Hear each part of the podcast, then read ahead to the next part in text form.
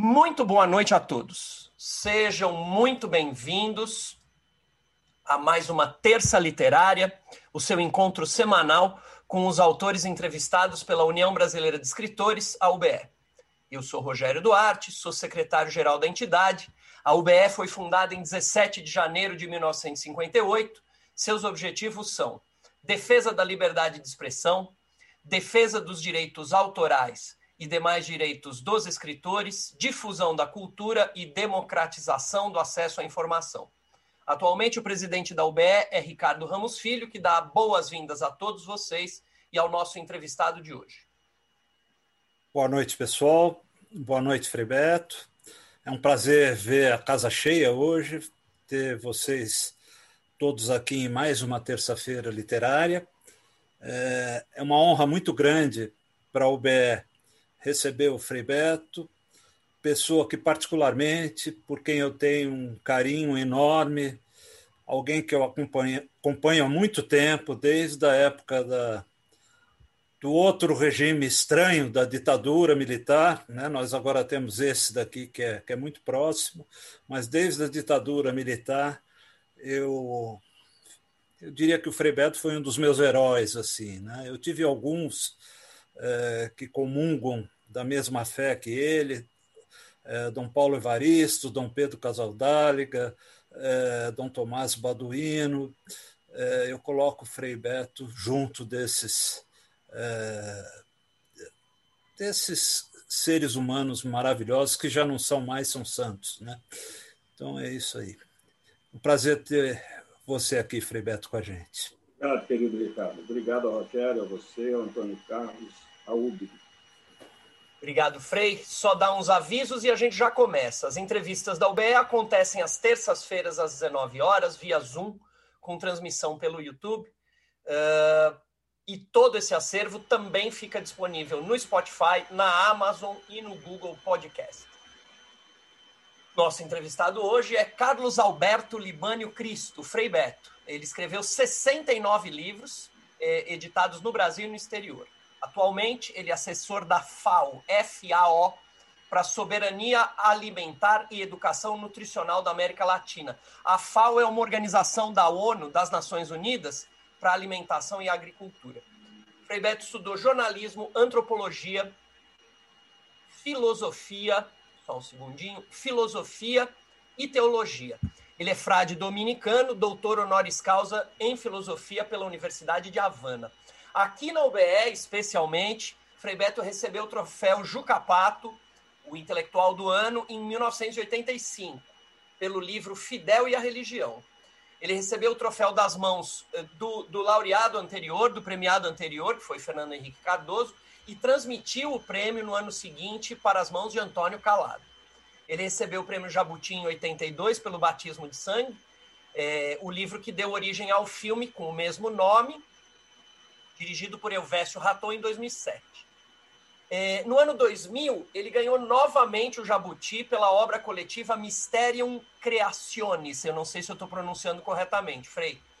Ah, perfeito. Perfeito. Um olhar interdisciplinar sobre o universo. Outros prêmios que Frei Beto recebeu, entre muitos outros, né? Ele recebeu o Prêmio de Direitos Humanos da Fundação Bruno Kreisky. É assim também, Frei, que pronuncia? É assim mesmo, Kreisky. Kreisky, em Viena, em 1987. Recebeu o Prêmio Dom Oscar Romero da Fundação Georg Fritze, concedido por igrejas protestantes da Alemanha, isso em 1990. O Prêmio The Right Livelihood, conhecido como Prêmio Nobel Alternativo, compartilhado com o MST, Movimento Sem Terra, em 1992, e foi o primeiro laureado com o prêmio Dom Paulo Evaristo Arns, da Secretaria Municipal de Direitos Humanos e de Cidadania de São Paulo, em 2014. Os livros do Frei Beto podem ser encontrados na livraria virtual do site www.freibeto.org. O entrevistador de hoje é, é Antônio Carlos Fester. Seja bem-vindo, Fester. É uma alegria ter você entrevistando o Frei, é um momento é, lindo né, dessa, dessa noite aqui. E o Fester me disse que vai falar um pouquinho da história dele, com, com, da amizade dele com o Frei.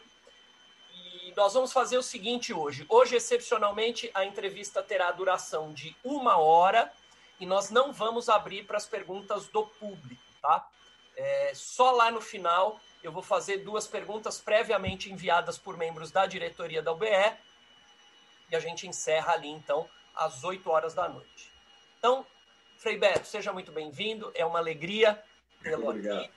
E, e é contigo, meu querido Antônio Carlos Festa. Bom, Beto, é uma alegria, uma emoção você estar aqui na sua casa, que é a Casa dos Escritores, a casa da UBE. Inclusive, eu tive a aventura de ver você receber o Jucapato do Fernando Henrique, de ver você passar o Jucapato para as mãos do Antônio Calado. Até escrevi sobre isso no jornal da UBE na época. Eu acho importante dar um testemunho rápido sobre a nossa amizade, porque nos tempos que correm de tanto ódio, amizade é algo revolucionário. O afeto é revolucionário. Né? E a nossa amizade, Beto, além de afinidades, sobretudo do ponto de vista da literatura, religiosa, eu acho que ela tem três pilares fundamentais. Primeiro é um profundo respeito que nós temos um pelo outro. Aliás, você tem um profundo respeito por todo e qualquer ser humano, e tem me ensinado muito nesses 46 anos de amizade. Nós somos amigos há 46 anos. A outra é a liberdade nessa amizade e a gratuidade. Então, por tudo isso, eu acho que nós somos os privilegiados. Nós temos muitos amigos em comum, eu tenho muitas amizades, mas poucas com esta liberdade, gratuidade e respeito que a nossa amizade tem. Eu queria, antes de partir para as perguntas, ler um texto rápido. Por favor, não olhem uns para os outros com ira, nem se sintam orgulhosos de seus capotes militares, vestindo cheiros criados em laboratório, vendo uma nação agonizante, uma fantasia burocrática em movimento, com modo de vida recém-descoberto, com sonho que só enxerga a solidão. Deixe o sol entrar. Isso é uma tradução do Ré que o seu pai, num artigo para o Jornal Mineiro, ele encerra o artigo com isso. Isso está no livro uh, Crônicas de, das Gerais, do Antônio Carlos Vieira Cristo, seu pai, eu tenho a honra também de ser chará do seu pai, do seu saudoso irmão mais novo, o Tunito. Né? E isso já é meia resposta para a pergunta que eu vou te fazer, e que é uma prática aqui. Como é que os seus contatos com a literatura, com o livro? Entendeu, Beto? É, eu perdi a última frase. Estou te perguntando como é que foi os seus primeiros contatos com o livro, com a literatura. Tá bem. Como você já antecipou aí, graças ao meu pai. Meu pai era um advogado que terminou depois a carreira como juiz, mas obcecado por literatura. Ele foi, é, durante 40 anos, cronista dos principais jornais de Belo Horizonte e ele tinha duas obsessões quando saía de casa: padaria e livraria. E sempre voltava carregado de livros, de modo que quando ele faleceu, no apartamento que ele morava em Belo Horizonte, nós encontramos mais ou menos 5 mil exemplares. É, enfim, era uma pessoa, era um leitor voraz, obcecado por Machado de Assis, Camilo Castelo Branco, essa de Queiroz. Não gostava de Guimarães Rosa, achava muito complicado. E, e, veio o incentivo dele, a minha vocação literária veio dele. Depois, a minha mãe, aos 60 anos, também se tornou escritora. Né? A minha mãe, ela se tornou, ela produziu seis livros de culinária sobre a culinária mineira inclusive um clássico aí muito saboroso chamado Fogão de Lenha, 300 anos de cozinha mineira. Então lá em casa só o cachorro não escrevia, né? todo mundo tinha esse pendor um pouco, claro, incentivado pelos pais. É, naquela época da minha infância, início da adolescência, a televisão estava se iniciando no Brasil, ela não criava dependência, não, não criava é, esse atrativo que exerce hoje sobre crianças e jovens, de modo que eu tive uma infância e uma adolescência é, com muita leitura, muita leitura. Me lembro é, inclusive assim das primeiras experiências que eu tive, duas, dois fatores me marcaram muito. Isso eu ressalto porque é como é importante a gente valorizar é, os talentos das crianças. É, quando eu tinha oito anos de idade, no grupo escolar em Belo Horizonte, grupo escolar Barão do Rio Branco, uma escola pública, a professora interessante que é a única Dercy Passos, ela trouxe um maço de composições. Naquela época, a redação tinha um belíssimo nome de composição, né? Até hoje, escrevendo no computador, eu me sinto sentado no piano, embora não saiba uma nota musical, mas ela trouxe as composições para comentar e deixou a minha por último. E disse para toda a classe: vocês deviam fazer como Carlos Alberto. Ele não pede aos pais para escrever a composição por ele, ele mesmo escreve a dele. E aí o meu ego bateu lá no teto da sala de aula. E aos 11 anos também eu estudava o ginásio, eu fiz no, Colégio Marista, em Belo Horizonte, e o professor de português também me esperou fora da, da aula e me disse: Olha, você só não será escritor se não quiser. E realmente a, a escrita para mim é uma, uma obsessão, né? alguma coisa que o jornalismo, felizmente, me deu muito facilidade, tem gente que sofre para escrever, eu, pelo contrário, é um exercício muito prazeroso. E qual é, como é que você escreve? Já que não são os furadinhos, como é que você faz com todas as. Eu estava vendo, inclusive, que você fazendo um balanço, acho que é no Diário da Quarentena que você fala nisso, que o, até antes da, dessa quarentena, era um aeroporto a cada três dias. Né? Quer dizer, com tanta viagem, com tantas coisas que você faz, como é que você consegue escrever 69 livros? Fora os artigos. É, é, fora os artigos. Mas, na verdade, já são 70, porque em agosto sai mais um aí pelas vozes. Pela vozes. E, então, a, a, a questão é a seguinte. Eu sou obsessivo por essa questão de escrever. Só para quem chegou mais tarde, você citou aí os fradinhos, né? o jornalista Ricardo Couto, muito amigo do Antônio Carlos e meu, ele disse que eu mantenho no porão do convento 60 fradinhos alimentados a pão e vinho para escreverem e eu vou assinando o que eles produzem.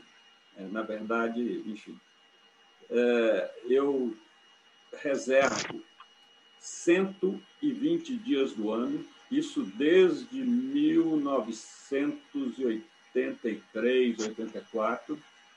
Reservo 120 dias do ano só para escrever. Eles não são seguidos, mas são sagrados. Ou seja, quando eu abro mão de um ou dois dias, tem uma palestra em Fortaleza, em Porto Alegre, enfim, eu reponho. Então, eu me isolo nesses 120 dias eu sou matutino, não sou notívago, acordo muito cedo, acordo, isso é também um pouco o costume de frade, mas eu conheço frade que é notívago, eu não sou notívago. Depois das seis da tarde eu fico burro, né? não consigo escrever, consigo ler, ver noticiário, mas não consigo escrever. Agora, se eu é, puder, como acontece agora na pandemia, eu acordo quatro e meia da manhã, cinco horas, e vou escrever até a hora do almoço. Né? tranquilamente, à tarde ainda produz um pouco. De modo que a quarentena, esse isolamento social, caiu como uma luva para mim, com a bênção de Deus. Né? Embora eu quero que ela passe o quanto antes, por razões óbvias, mas no meu caso, eu tinha alguns projetos literários que eu não estava podendo tocar e agora eu estou procurando desenvolvê-los. Né? Então, meu método é esse. Eu escrevo nesses 120 dias, mas tenho facilidade também de ficar revendo e gosto de fazer isso. É, aquilo que eu escrevo no computador quando eu estou no aeroporto, quando eu estou no avião, enfim.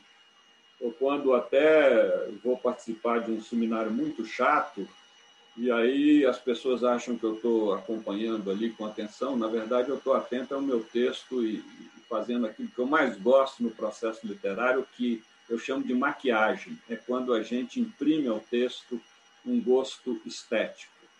É o que eu mais gosto é rever os meus próprios textos para poder dar os cortes necessários e criar um sabor literário, né? o saber, sabor, ou seja, que o leitor, eh, ao se informar, ao assimilar, mas também ele tem uma experiência estética, uma experiência prazerosa na leitura.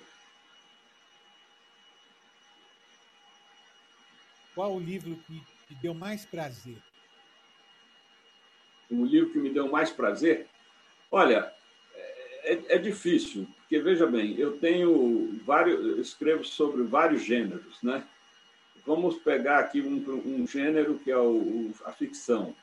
Eu tenho vários romances e dois me deram um prazer assim excepcional. É, primeiro, o, o Hotel Brasil. Como eu sempre fui ligado em literatura policial, né? Agatha Christie, Simenon e Ian Fleming e outros, eu me pus esse desafio, escrever um romance policial. É, acontece que o romance policial tem a dificuldade, primeiro, que a gente tem que criar uma história ficcional, e segundo, tem que criar um mistério. Não é fácil, né? Até a história, a gente pode fluir na história e contar o começo, meio e fim, mas a questão é criar um mistério que intrigue o leitor.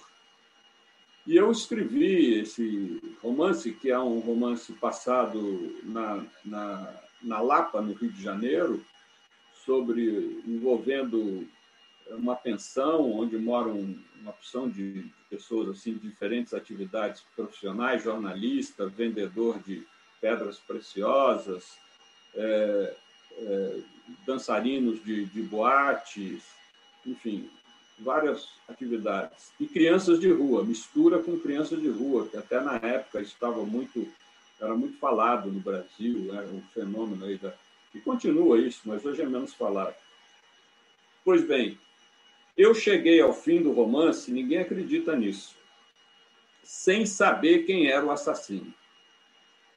Aí eu tive que reler e encontrar um dos personagens porque são dez assassinatos absolutamente idênticos dentro do Hotel Brasil. Eu me inspirei numa construção que recentemente foi restaurada na Lapa, mas caindo aos pedaços de um antigo hotel, que nem tinha esse nome, mas eu dei esse nome Hotel Brasil. E, e, portanto, eu cheguei e consegui, consegui as pessoas, raras pessoas, raras, como a minha mãe, descobriram quem é o assassino antes de chegar ao fim. Né? E tive a felicidade, que é um romance que já foi traduzido para o inglês, para o espanhol e para o francês. E outro desafio foi o, o Minas de Ouro. Minas de Ouro é, um, é, o livro que eu levei mais tempo até hoje para produzir, levei 12 anos. Que é a história de. São 500 anos da história de Minas, é, né, da, do início da, da, colonização em Minas até o século XX. E o desafio, bem, eu pesquisei muito, li todo o material possível da, da época da colônia, da rebelião Conjuração Mineira, que eu até hoje me recuso a chamar de inconfidência, né? porque inconfidência significa não merecer confiança. Né? Falar um amigo seu, fala, olha, você é muito inconfidente, ou seja, você não... Se fosse hoje... Porque, na verdade, esse nome Inconfidência Mineira foi a coroa que deu aos revoltosos. Se fosse hoje, seria deduragem mineira.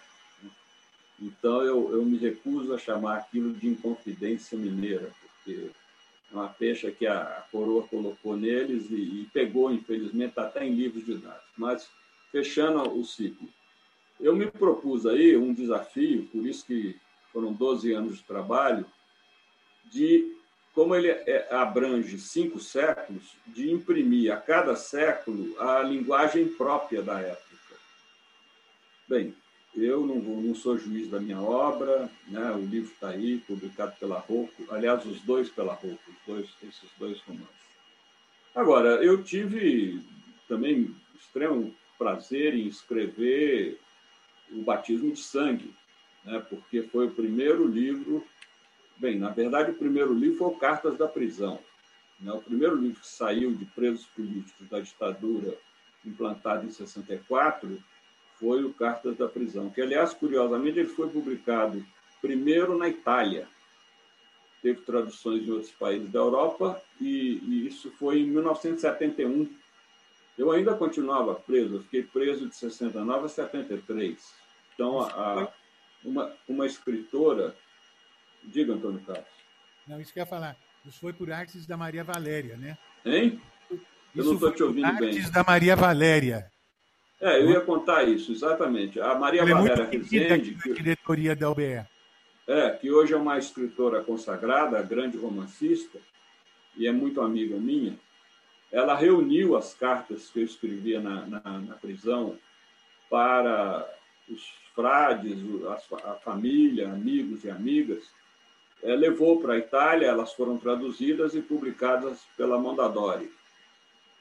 E elas só foram é, publicadas no Brasil em 76. É, as primeiras, o primeiro volume reúne, claro, as cartas de 69 a 71. E depois, hoje, o volume que está editado pela Companhia das Letras, ele reúne todas as cartas é, de 69 ao final de 73, quando eu saí da prisão. Sendo que há uma, uma característica é que eu fiquei preso dois anos como preso político, é um caso raro, e dois anos como preso comum. É, retiraram é, os três frades dominicanos que estavam junto com os presos políticos e nos colocaram primeiro na penitenciária do Estado, depois na, no Carandiru e, por fim, lá em Presidente Venceslau, na penitenciária de segurança máxima, onde hoje se encontra o comando do PCC. Então, a, a experiência ela foi muito intensa, muito rica, muito sofrida também, por outro lado. E essas cartas elas têm a vantagem de não terem sido escritas para serem publicadas. Então, elas guardam assim uma espontaneidade que talvez se eu tivesse a intenção de, de, editá-las, né, eu não teria tamanho espontaneidade como elas aparecem ali. É evidente que muitas cartas perderam porque as pessoas por razões de segurança, destruíram, queimaram, é, outros tiveram medo, enfim, né, muitas se perderam. Mas eu consegui reunir aí mais de 200 cartas que estão nesse volume da Companhia das Letras, né, Cartas da Prisão. Aí você ia falar do batismo de sangue. É, o batismo também foi uma experiência muito forte, porque Primeiro, quando o batismo saiu, é, ainda a gente estava em plena ditadura. Também o Cartas da Prisão, quando o Enio Silveira, na Civilização Brasileira, publicou Cartas da Prisão, ele tinha certeza que o livro seria recolhido. Tanto que a primeira edição de 5 mil exemplares se esgotou em nove dias. Né? Porque todo mundo achava, criou-se essa onda de que esse livro, a ditadura não vai permitir que ele circule. Bem, houve muitos protestos, muitos fatores aí, mas não, não recolheram o livro. É, proibiram, por exemplo, quando o Enio publicou a, o Capital do Karl Marx e outros livros marxistas, porque a civilização tinha um perfil nitidamente marxista e de esquerda, então aí recolheram, mas o Cartas não recolheram. Depois do batismo de sangue, eu sabia que né, tocava em pontos muito sensíveis para a ditadura e descrevia, desmoralizava toda uma versão que a ditadura criou em cima da ação do, dos frades dominicanos que apoiaram a, a, a ação libertadora nacional, né, do comando do Marighella, e mostrando, mostrando que a versão da polícia de que nós tínhamos entregue o Marighella não, não tinha nenhuma procedência. É, aliás, essa versão nunca foi aceita pelos próprios presos políticos, por isso que nós convivemos quatro anos com eles, né? na verdade, é, dois anos, porque depois passamos a preso comum, é, sem nenhum, nenhuma animosidade, nenhum problema. Enfim, eles sabiam que era uma versão da polícia. E, essas, e essa versão é, do batismo de sangue depois foi comprovada com pesquisas exaustivas, tanto por o Emiliano José, que escreveu a primeira grande biografia do Marighella, quanto é, o Mário Magalhães, que escreveu o que eu considero a biografia definitiva do Marighella. Né? Todos dois é, concordam com aquilo que eu apresento no batismo de sangue, embora haja outros autores, como Gorender, né, que discordam. É, tem todo o respeito pelo Gorender, vivemos junto na prisão, mas ele tem uma outra versão, infelizmente, uma versão que coincide ou que reforça a versão policial. Beto, já que você está falando nisso, eu gostaria que você contasse para o pessoal dois causos da cadeia, que é você terrorista e a, a, a, prova da existência de Deus que você teve na cadeia. Como é que é a última? Tá, o seu som tá, não está me chegando bem. A prova, a prova da existência de, de Deus que você teve na cadeia. Ah, entendi.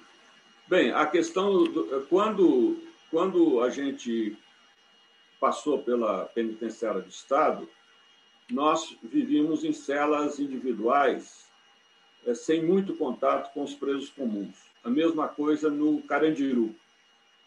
Carandiru a gente tinha algum contato, mas, por exemplo, o nosso recreio era separado dos presos comuns. Já em Venceslau, não. Em Venceslau, nós éramos seis presos políticos misturado a 400 presos comuns. E, e a gente chegou com muito medo de como aquela população carcerária nos trataria, até porque a direção do presídio em Venceslau eh, tinha medo de que nós eh, ensinássemos a, aos presos comuns eh, táticas guerrilheiras, ações terroristas e tudo isso que a gente sabe que eles pensavam da gente. Ora, quando a gente cai na depois do período de prova, né, porque quando se chega numa penitenciária, a gente fica 60 dias trancado, é, chama prova, que é o mansa-leão, né, sossega-leão. E quando a gente passou a ter uma vida junto com os comuns, né, recreio comum, etc., a gente tinha muito receio, porque eram muito frequentes as brigas com faca e estilete. E, de repente, levamos um susto, porque eles tinham mais medo da gente do que nós deles. Eu me lembro que um, um companheiro lá comum, ele disse, olha, um dia você estava conversando comigo, o seu lenço, você estava meio gripado, o seu lenço caiu no chão, e eu não agachei para pegar, eu achei que você ia acabar comigo. Aí que a gente descobriu que na visão deles, na cabeça deles, terrorista é um gangster, é o super bandido. E vários deles chegavam para a gente e diziam: Olha, Beto, eu estou para sair, já puxei 15 anos, não queria mais assaltar pé de chinelo lá fora, queria me enturmar com o seu pessoal, partir com a pesada, assalta banco, sequestro de embaixador, sabe? Então queria que você me enturmasse com o seu pessoal. Dizia nada aqui, olha, eu nunca peguei em arma, né? Nunca peguei mesmo.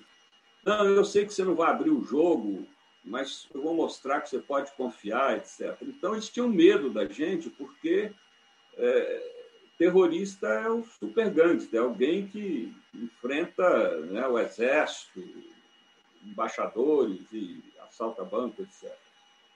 E com isso a gente foi possível fazer um trabalho interessante, porque pela lei do, do sistema penitenciário a gente era obrigado a trabalhar. Nos recusamos a trabalhar para o sistema. Mas, por tanta insistência, acabamos, eles acabaram concedendo que trabalhássemos para os presos. Então, fizemos três tipos de atividade com os presos. Grupos bíblicos, né? todos eles são muito religiosos, muito ligados a Deus, à Bíblia, tem muita influência, já naquela época, muita influência evangélica nas penitenciárias. é, fizemos grupos bíblicos, claro, na linha da teologia da libertação, fizemos grupos de teatro, para quem não sabe aí, entre as minhas várias atividades na vida, né? É, essas coisas que nem Deus explica, eu fui é, assistente de direção do Zé Celso Martins Corrêa na primeira montagem do Rei da Vela. Né? Isso daria outra entrevista, em 1967. Então, adquiri uma boa experiência no teatro, depois quis, até pensei seriamente em deixar a vida religiosa para me tornar diretor de teatro. E tive a oportunidade de depois dirigir peças é, amadoras, tanto na prisão quanto na favela. Porque quando eu saí da prisão, em 73, em novembro de 73, em, em fevereiro de 74, eu fui morar numa favela em Vitória, no Espírito Santo, a favela de Santa Maria, e lá fiquei cinco anos. E com os jovens da favela, no centro comunitário, organizei grupos de teatro, que é um trabalho altamente educativo. Mas com os presos comuns, o teatro tinha um fator terapêutico, né? sempre tem um fator terapêutico com qualquer pessoa, mas com presos comuns era, era fantástico o resultado. E o terceiro trabalho que nós fizemos lá foi um curso supletivo de ginásio, né? na época chamado Madureza. E conseguimos que de 400 presos, que 80 se interessassem pelo curso, com um detalhe importante o curso, o recreio lá era de seis às nove. E o curso era também de seis às nove, ou seja, aqueles eles trabalhavam o dia inteiro, trabalhavam porque lá tem uma área agrícola, é, tem oficinas de roupas e outras coisas. E 80 abriram mão do recreio para frequentar o nosso curso, que era um curso oficial na época da, das provas, os professores vinham da cidade de, de e aplicavam as provas. Então, eles realmente foram diplomados, né? na época se dizia ginásio, né? hoje ensino médio. Porém, a, a experiência que o Antônio Carlos falou, a experiência de Deus, aos sábados nós tínhamos a visita. A visita iniciava-se se iniciava às duas da tarde e até às cinco. E um detalhe: o preso que recebesse visita, ele tinha que entrar na sala de visita às duas e sair às cinco. Não podia ficar das duas às três, das três às quatro. E os presos comuns tinham muito raramente uma visita, muito raramente. Por quê? Porque a família abandona, a família tem vergonha, a família despreza, a família mora longe, não tem recursos, são todos eles, né, 90% provenientes de famílias pobres e tinha um chefe de gangue lá dentro, cigano, um sujeito, sabe, não sei que, que fim ele levou, mas quando eu cheguei lá ele já tinha mais de, de 20 anos de cadeia por tantos crimes que ele cometeu, não só fora, como crimes dentro do sistema penitenciário. E os crimes cometidos na prisão, eles contam praticamente em dobro. Né? Então, o cigano, no Dia das Mães, recebe a visita da mãe dele. E a mãe era uma senhora muito pobre, se via pela aparência, mirrada, magrinha, que levou de presente para o filho é, seis laranjas naquele saquinho, aquelas trancinha de plástico que foi moda aí nos anos 70, 80, né? Você ia na feira e te entregavam umas trancinhas de plástico, formar uma sacolinha para carregar a fruta. Só que essa mulher, evidentemente, não tinha o que conversar com o filho durante três horas. Então, eles conversaram, trocaram lá as informações familiares, enfim, não ouviu o que conversaram. Mas o que me impressionou é que depois de 40 minutos de conversa, ele não podia sair dali, ela também não, ela tinha que esperar cinco horas. Ele deitou a cabeça no colo dela e essa mulher ficou acariciando o cigano até às cinco da tarde. Eu olhei para aquela cena e pensei: Deus não pode ser menor que esta mulher. Essa foi, esse foi o impacto que eu tive. Porque ele era um monstro, né? É, ele era um O sujeito já tinha cometido tanto crime que era ele ou o pessoal da gangue dele que mais esfaqueava lá dentro.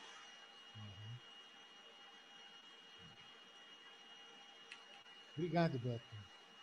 Beto, do que, que você gostaria de falar, hein? Eu queria, Antônio Carlos, que você aproximasse mais do, do seu microfone, que eu não estou ouvindo. Melhorou com esse microfone? Melhorou muito. Porque o, o, o, acabou de ser trocado. Ah, agora melhorou muito. Tá. Obrigado.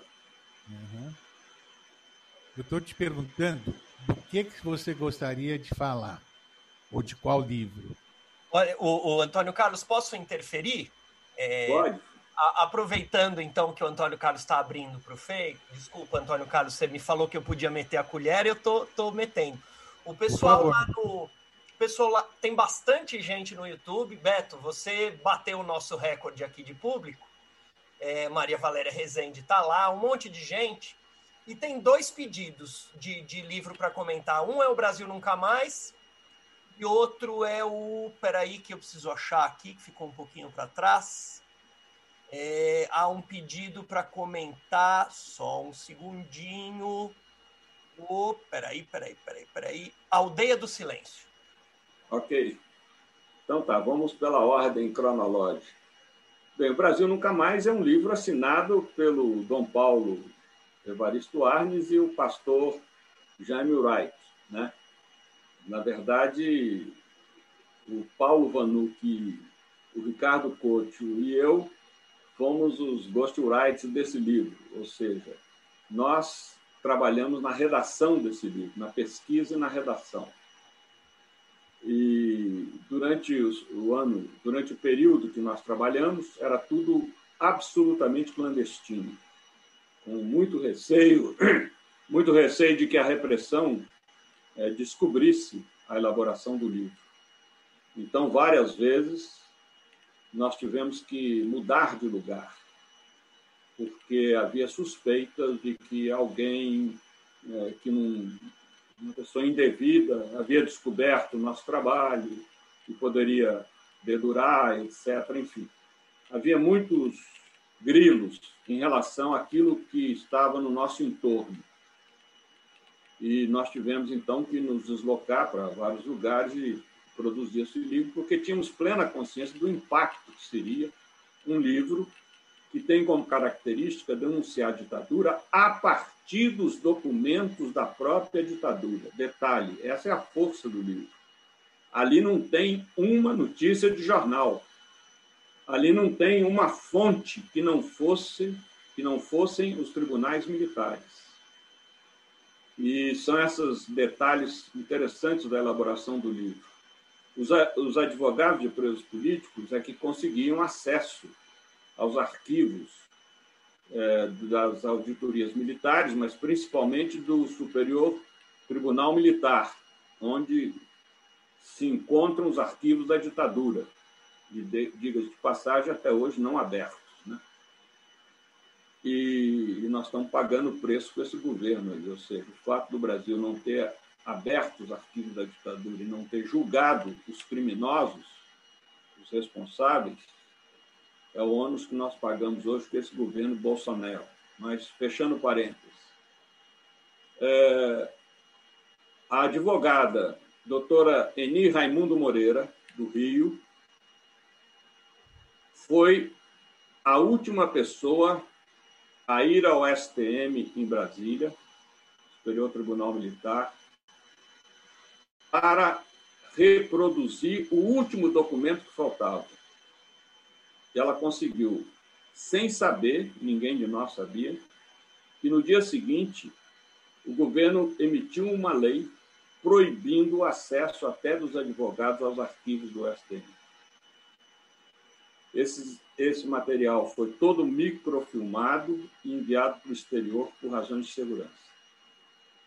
Mas a, a cópia aqui que ficou, nós trabalhamos em cima dela e, e produzimos o livro o Brasil Nunca Mais, que é mérito né, da coragem, da ousadia, do profetismo do Dom Paulo Evaristo Arnes e do pastor Jaime Urai.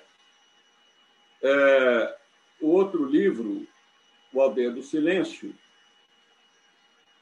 é, veja bem, é um, é um romance, também editado pela Rouco.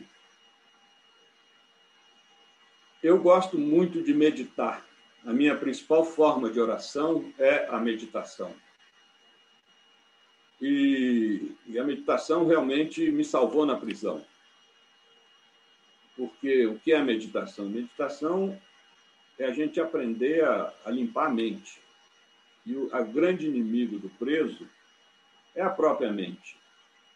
Nada pior do que você estar encarcerado e a mente aqui fora e o corpo lá dentro.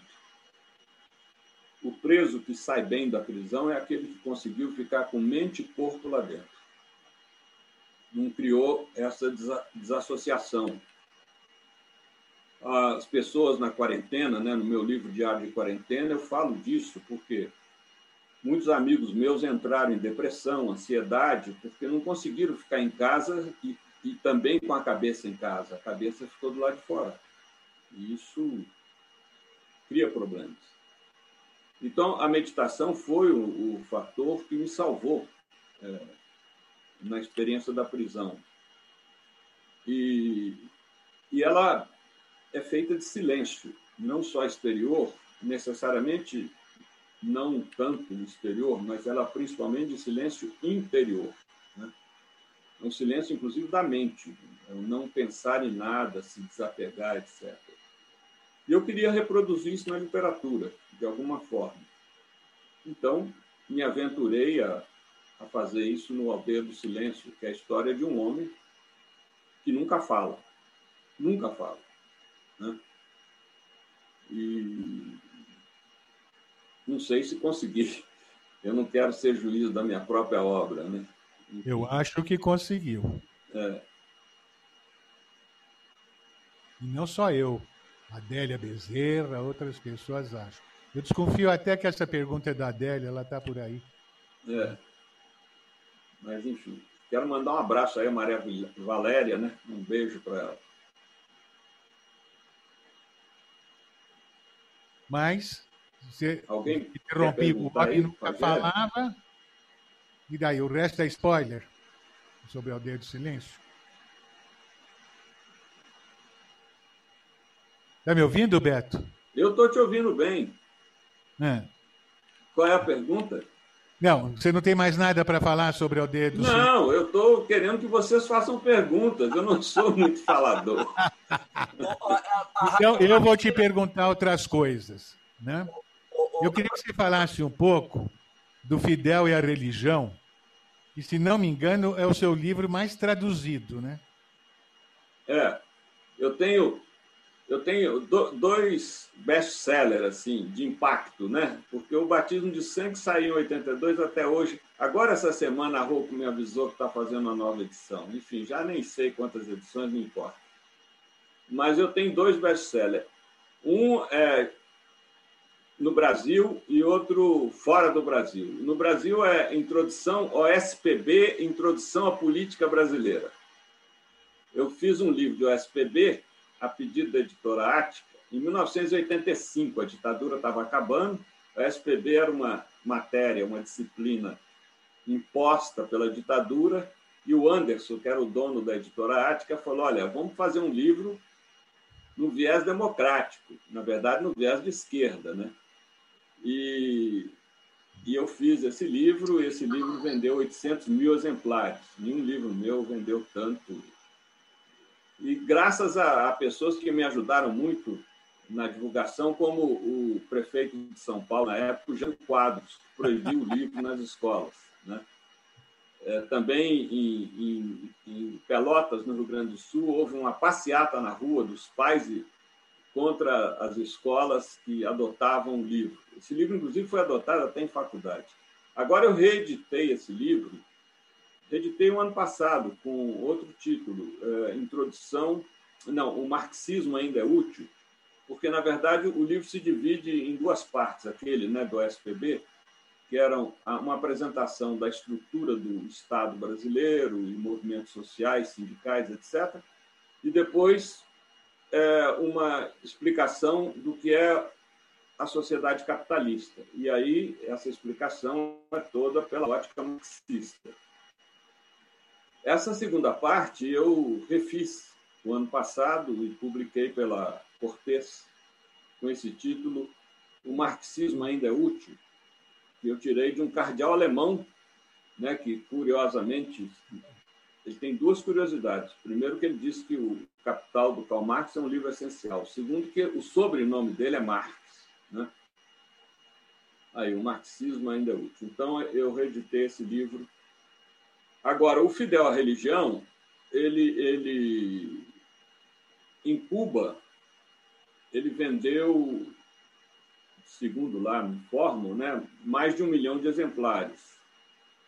E ele foi publicado em 32 países e 23 idiomas, né, porque muitos idiomas, como o inglês, o espanhol, abrangem é, vários países. É, muita gente pergunta: você ficou rico com esse livro? Não. Por quê? Porque como, livro de comunista não dá dinheiro. Na verdade, o, o trato era eu, como autor do livro, livro de coautoria, os dois são autores, né? todos aí que escrevem sabem disso. Agora, ninguém me pedia para publicar o livro, todo mundo pedia ao Partido Comunista Cubano, que liberava. O importante, né, tanto na ótica do Fidel quanto na minha, era que o livro fosse divulgado. E ninguém nunca pagou. Inclusive, eu lamento na minha coleção não ter exemplares de alguns países, que eu sei que, bem, edições piratas, inúmeras, inúmeras, inúmeras. Principalmente aqui na América Latina, eu soube de várias, na Colômbia, na Bolívia. As pessoas começaram a rodar o livro por aí. Né? Edições clandestinas na Tchecoslováquia, ainda dominada pelo, pela influência soviética. É, engraçado, na Tchecoslováquia não puseram Fidel a religião, não podia ter esse nome religião, né? É, puseram o título de Conversas Noturnas com Fidel. E, enfim, o livro foi publicado em muitos lugares. Em Cuba saíram mais de um milhão. Eu, a gente calcula que ao todo são já uns 3 milhões de exemplares, porque é, no mundo comunista ele foi muito reproduzido e algumas edições, inclusive, foram adulteradas. Né? Infelizmente, a edição italiana, que, que foi lida pelo Papa João Paulo II, dizem que teria apreciado o livro, mas é porque a edição foi feita por uma editora católica que é, batizou Fidel no livro. Né? Tanto que a, a, o, o, título em, em, italiano é La Mia Fede, ou seja, a minha fé. Né? Quando o Fidel morreu ateu? No máximo, no máximo, eu falo no máximo porque pouco antes dele morrer, numa visita que eu fiz à casa dele, já recolhido em casa, eu falei, comandante, muitas pessoas perguntam se o senhor é, é ateu ou depois de tantas visitas papais, né, vocês sabem que é mais fácil encontrar o Papa em Havana do que em Roma, né? É o único país da América Latina que recebeu visita de três dos três últimos papas, sendo que o Francisco esteve lá duas vezes, né? Pois bem, é, eu perguntei, muitas pessoas perguntam se o senhor é ateu, né? Ele disse, e o que, que você, você responde? Eu respondo que o senhor é agnóstico ele pôs a mão no meu ombro e falou: está bem, está bem. Né? Mas, enfim, não, não teve até. Hein? Como é que o seu Diga. trabalho em Cuba acabou alterando a Constituição? É, na verdade, o livro, não fui eu. Quem, quem alterou a Constituição foi o impacto causado pelo que o Fidel diz no livro. Foi a primeira vez que um líder comunista no poder é, reconhece a dimensão positiva, libertadora da religião. Isso nunca havia acontecido. A religião era proibida em muitos países eh, socialistas. Eh, a, a, a China, a União Soviética e própria Cuba adotaram o ateísmo né, como princípio de Estado, como, eh, enfim, o partido era oficialmente ateu. E tudo isso foi questionado pelo próprio Fidel, tanto que depois da publicação do livro, a Constituição cubana foi mudada. Hoje o Estado cubano é laico e o Partido Comunista Cubano também é laico. E, portanto, aceita militantes é, que tenham alguma confissão religiosa. Isso foi uma revolução, um impacto muito grande. O que me levou a, a viajar muito pelo, pelo mundo socialista durante 30 anos. Eu tenho um livro também da Rouco chamado Paraíso Perdido, Viagens ao Mundo Socialista, que eu conto esse trabalho é, nos países socialistas na questão religião-Estado. Só que era tarde. Quando me chamaram, já era tarde para eles. O muro de Berlim estava desabando.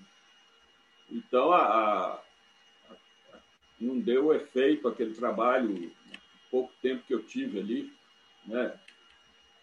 praticamente dois, três anos, porque a entrevista saiu em 85, o muro de Berlim desabou em 89. Teve consequência em Cuba, né? e, e possivelmente um pingo d'água no processo que o Vaticano está levando até hoje na China.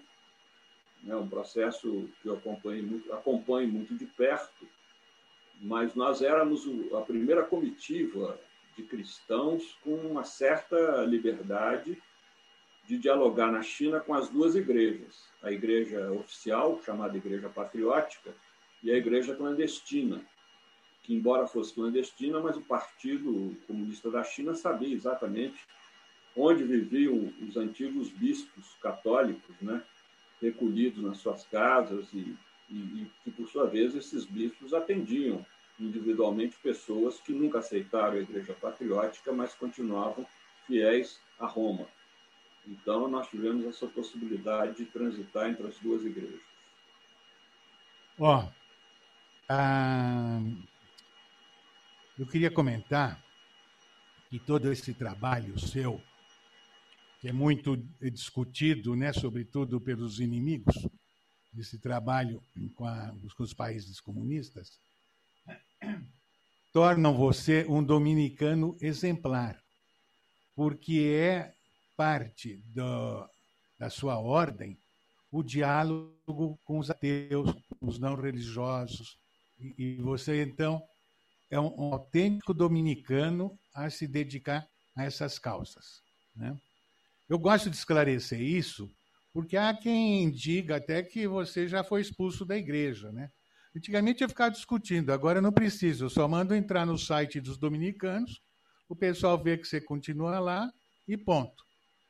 E eu vou dedicar a leitura de um trecho de um texto seu para o Ricardo Ramos, que me fez ainda na última entrevista umas perguntas sobre Deus. Então, eu vou ler um trecho da Profissão de Fé do Frei Beto, que está num livro Fé e Afeto, né? que saiu pela Vozes em 2000, é um livro recente, 2019. Eu só vou ler um trecho, porque o texto é longo. Se em vez de prelado eu disser pelado, aqui está Deus. Se em vez de procissão eu disser revolução, aqui está Deus. Se em vez de sermão eu disser tesão, aqui está Deus. Se em vez de pio eu disser sil, aqui está Deus. Se em vez de virtude da fé eu disser bicho de pé, aqui está Deus? Está. Deus só nega o desamor, jamais o que criou. Antônio Carlos. Oi. É, deixa eu te comentar duas coisas aí. Primeiro, você sabe que mineiro, como eu sou, é muito difícil ser cristão, né? Porque para você ser um bom cristão, você precisa cumprir os preceitos evangélicos. E um deles é amar os inimigos. E mineiro não gosta de ter inimigos. Então eu sempre digo, felizmente eu tenho vários e com isso eu posso exercer esse preceito. E o meu a minha concepção de amor ao inimigo é justamente querer que o inimigo saia da prisão opressiva em que ele se encontra, né? Que ele se torne uma pessoa generosa, altruísta, etc. Então, a, o melhor remédio do amor inimigo é exigir justiça. Né?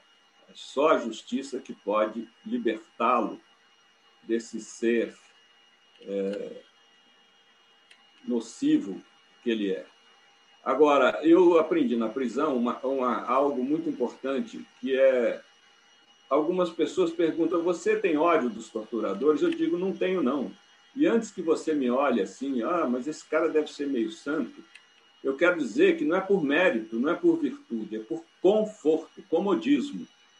Porque eu descobri na prisão que o ódio é um veneno que a gente toma esperando que o outro morra. Então, ter ódio ao torturador só fazia mal a mim mesmo, não fazia mal a eles. Eles estavam um pouco se lixando, é como ter ódio ao Bolsonaro. Ele está pouco se lixando, está pouco se importando, está lá na piscina gastando, sabe, R$ 1.800 em cada quilo de picanha, enfim, está pouco se lixando. Então, nós não podemos é, incutir no nosso coração o que eles querem, nós não podemos nos tornar como eles. Então, é muito importante, sabe, esse exercício de nos livrar dos sentimentos nocivos que nos inundam e muitas vezes nos fazem perder a razão no processo de luta que nós temos que desenvolver. E é, isso é muito importante, não deixar que nos levem a, a, ao desânimo, à depressão, enfim, à omissão, ah, não vale a pena lutar. Por isso que eu uso muito esse axioma hoje, né? Vamos guardar o pessimismo para dias melhores.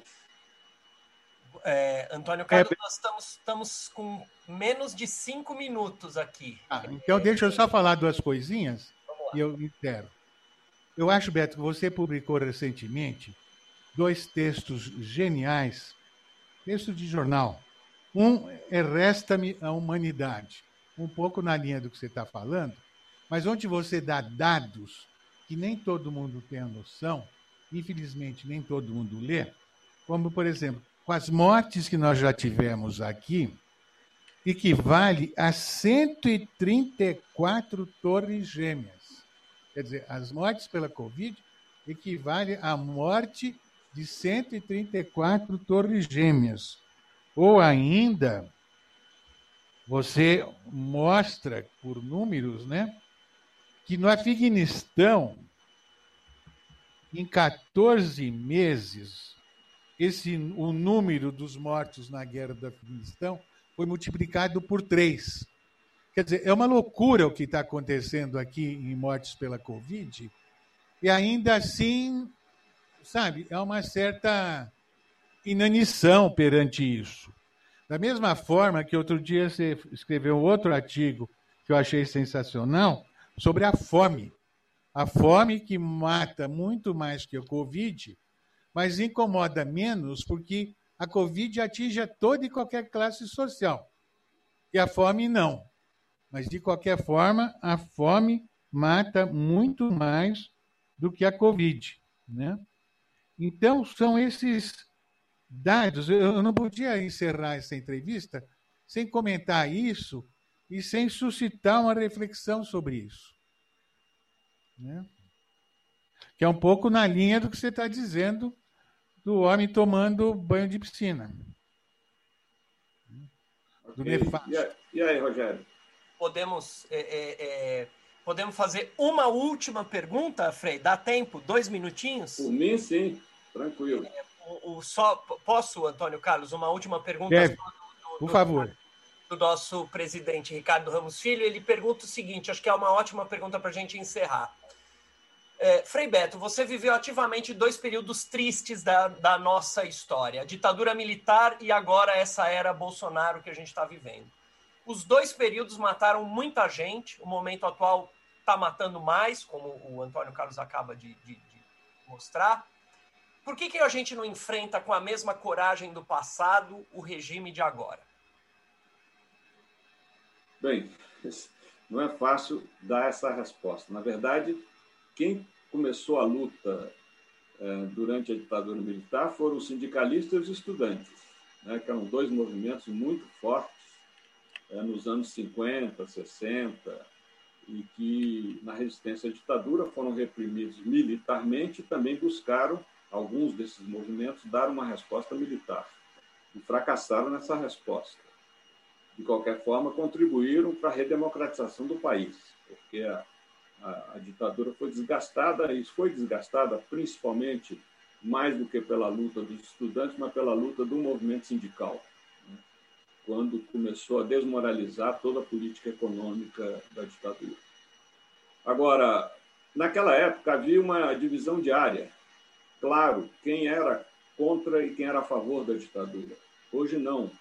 Hoje esses, esses, é, essas fronteiras se diluem um pouco é, na vida social, sendo que hoje há um, um, fator novo, que são as redes digitais, que eu continuo me recusando a chamar de sociais, porque necessariamente não criam sociabilidade, criam muita hostilidade então, eu prefiro usar o nome técnico, redes digitais, onde as pessoas criam bolhas, se isolam nessas bolhas e não querem ouvir a versão alheia. É, e quando alguém ousa dizer a versão alheia, essa pessoa é cancelada. Então, isso dificulta processos de articulação. Além do fato maior que, é que a gente não pode sair à rua. Né? Seria uma irresponsabilidade se agora saíssemos à rua, porque levaríamos a contaminação a inúmeras pessoas. Então, nós temos que aprender a como usar essa nova trincheira tecnológica, que são as redes digitais, para poder disseminar a nossa proposta de um outro Brasil possível. E eu creio que esse é o nosso desafio hoje, realmente criar é, tribos militantes nas redes digitais dentro de fatores de verdade, de valores, é, de um projeto Brasil totalmente, radicalmente diferente do que se encontra aí. Muito obrigado. É, Antônio Carlos, a gente já já parte para a despedida. Frei, vou pedir um minuto só, eu vou apresentar as próximas entrevistas. O Antônio Carlos se despede, o senhor se despede e a gente encerra. É, pessoal, as entrevistas da UBE é, acontecem todas as terças-feiras, às 19 horas. Eu vou compartilhar aqui na tela de vocês as nossas próximas entrevistas. É, então, todas as terças às 19 horas, nos mesmos links. Quem está aqui com a gente no Zoom e quem é, está no YouTube, os links são sempre os mesmos. Semana que vem a gente tem Graça Graúna, que está lá, tá, tá nos assistindo no YouTube, mandou boa noite. É, Dia 25 de maio, Cíntia Kriemler. Dia 1 de junho, Pedro Cesarino. 8 de junho, Cristina Porto. É, então agora podemos nos despedir. Antônio Carlos, por favor, depois o Frei, depois eu encerro. Beto, muito obrigado. Espero que você tenha ficado satisfeito e um grande abraço. Muito obrigado, Antônio Carlos, a você, que é meu irmão de fé, de caminhada. Obrigado ao Rogério, obrigado ao Ricardo, obrigado ao Ubi, a todo esse pessoal aí que nos acompanhou. Que Deus nos abençoe, nos encoraje. E queria dizer também para quem se interessar pela minha obra, porque ai de mim se não divulgá-la, né? Quem o fará? Está lá no site freibeto, com dois T's, tudo junto, ponto org. Também os artigos, muitos artigos, se alguém tiver interesse. E que vamos tentar nos articular agora com essas novas trincheiras tecnológicas para mudar esse Brasil e derrubar o Bolsonaro o quanto antes, antes que cheguemos a um milhão de mortos.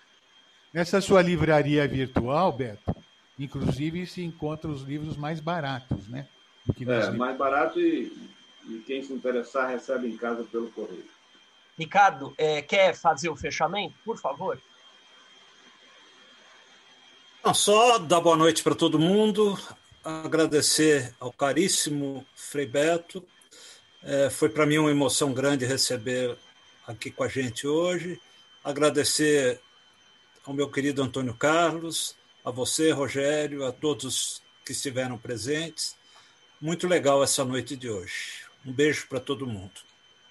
Muito obrigado a todos. Frei, é, é, o entrevistador Antônio Carlos, todos os que estiveram com a gente no, no no YouTube, muita gente no YouTube. Hoje foi, hoje a casa encheu. Freio, você trouxe muita gente.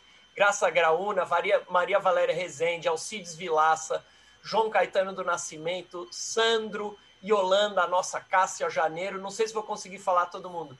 Cris Rezende, Maria Ângela. Estava é, cheia a casa hoje. Muito obrigado a todos, muito obrigado a todos que estão aqui no, no Zoom.